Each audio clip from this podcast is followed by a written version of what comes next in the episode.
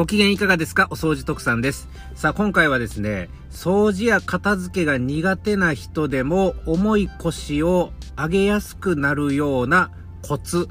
これについてお話をしていこうと思います。お掃除特産のみんなに伝えたいラジオ、早速始めていきましょう。この放送は、お掃除セミナーができるハウスクリーニング専門店、ハウスケアクリニック徳永の提供でお送りします。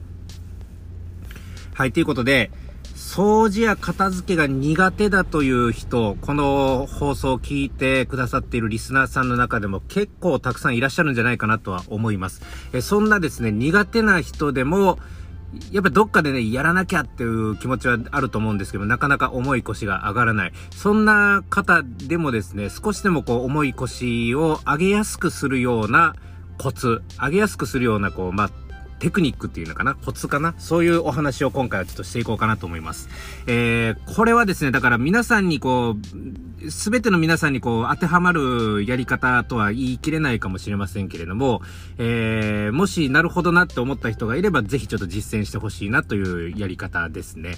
はい。で、これ実はですね、えー、昨晩、あの、クラブハウスで、えー、ルームを徳さんが立ち上げたんですけれども、ルームっていう、こう、まあ、あの、皆さんとこう、お話しし合えるような場所ですね。えー、それをちょっと立ち上げてですね。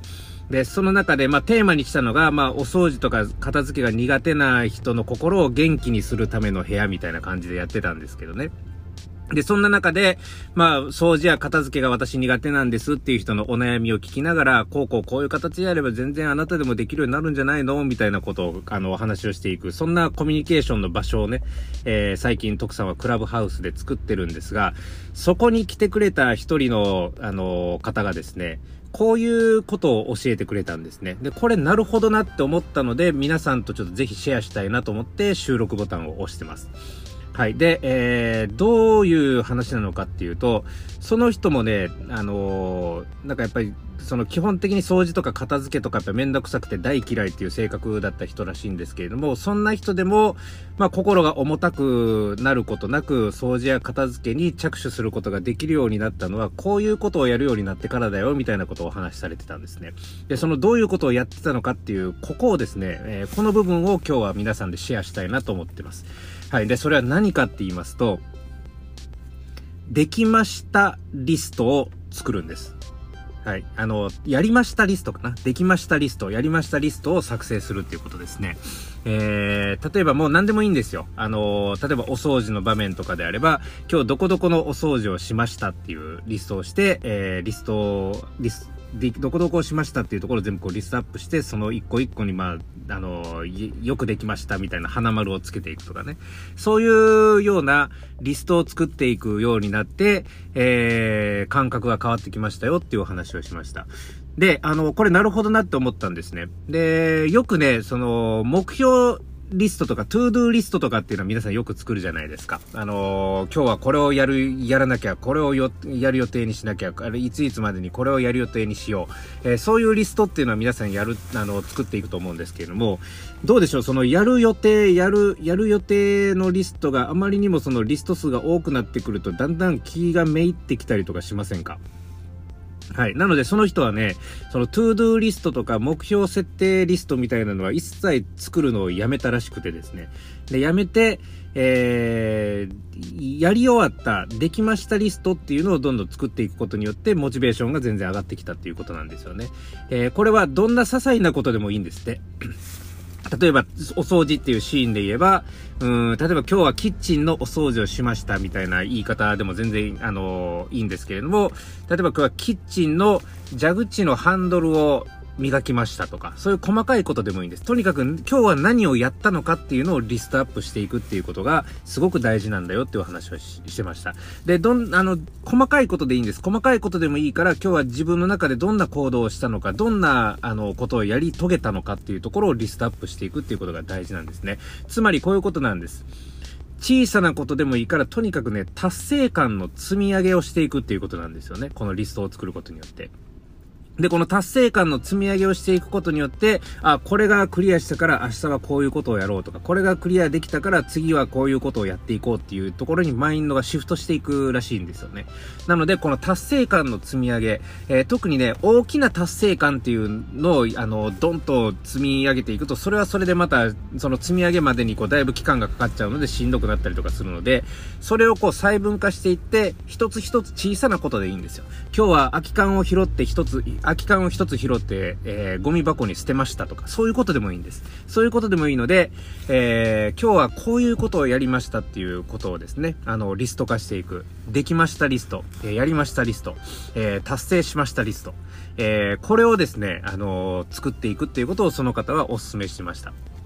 はい、これは徳さんもやっぱり実際理にかなってるなっていうふうに思いますんで、やっぱりね、あの、一つのことをクリアしたら次の課題っていうのが人間って自然に見つけれるようになるもんらしいので、えー、逆にこの課題が、あの、課題がクリアをしたという意識さえ、意識を持つことができなければ次の課題を見つけることさえできなくなるので、いつまで経ってもその課題がクリアできずに未達成という感覚だけが自分の頭の中に、えー、残ってですね。で、それが悶々として最終的に重い腰が上がらなくなっちゃうと。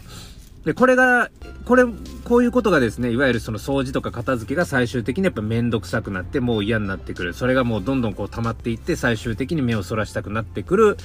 要因の一つなんじゃないかなっていうふうに徳さんは思うわけなんですね。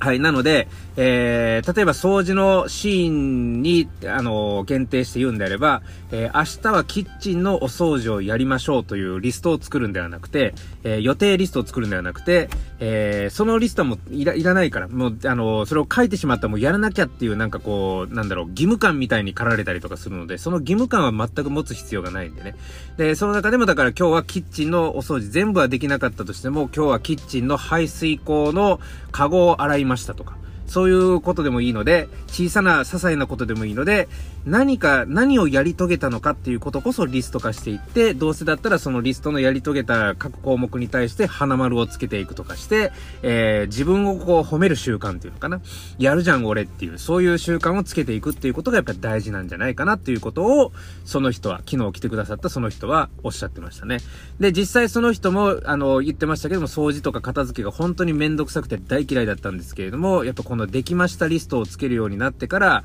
えー、全然掃除とか片付けをすることが苦になる、苦にならなくなりましたと。そういう風にやっぱ実際言ってましたのでね。えー、これ確かに理にかなってますし、実際にやってみてその効果が実践で立証はされてるやり方なので、もしこの放送を聞いてる方でですね、えー、掃除や片付けが苦手だという人がいらっしゃったら、えー、ぜひ参考にしてほしいなと思います。改めて整理はしますけれども、掃除や片付けが苦手な人の重い腰を上げるためのコツ、えー、それはですね、 ToDo リストを作るんではなくて、やりましたリスト、できましたリストを、えー、作るということ。それをしていくことによって目的は何かっていうと、小さな小さな達成感を積み上げていくっていうこと。俺できた、できた、俺でもできたんじゃんっていう、その気持ちをどんな些細なところからでもいいから、とにかく、あの、少しずつ少しずつ積み上げていくっていうこと。で、そうすることによって最終的に大きな達成感っていうのを得るところにも絶対繋がりますしね。えー、次の課題、次の課題っていうのを見つけやすくなるマインドに持っていくっていうことにも繋がりますし。というところにも効果を発揮する、やりましたリスト、できましたリスト、ぜひ、えー、皆さんの方でも実践してみてほしいなというふうに思います。はい。ということで、今回のお話はこれで終わります。このお話が良かったなと思ったら、いいね、チャンネルフォローよろしくお願いいたします。お掃除特産が運営しているハウスケアクリニック徳永では、エアコンや浴室、キッチン周りをはじめとしたハウスクリーニングサービスを提供したり、お掃除や整理整頓などのセミナー、セミナーや講演のご依頼を受けたまっております。えー、詳しくは、ハウスケアクリニック徳永の公式ホームページ内にある問い合わせフォームからご連絡をいただければ、しかるべき対応をさせていただきます。えまた、お掃除特産は、YouTube やスタンド FM、ポッドキャスト、Twitter、Instagram などを通して、お掃除というテーマを中心にしたこれは皆さんに伝えたいと思う情報を積極的に発信しております。えー、それぞれお掃除特産で検索をして応援、フォロー、チャンネル登録よろしくお願いいたします。ということで今回の放送はこれで終わります。また次回の放送でお耳にかかりましょう。お相手はお掃除特産でした。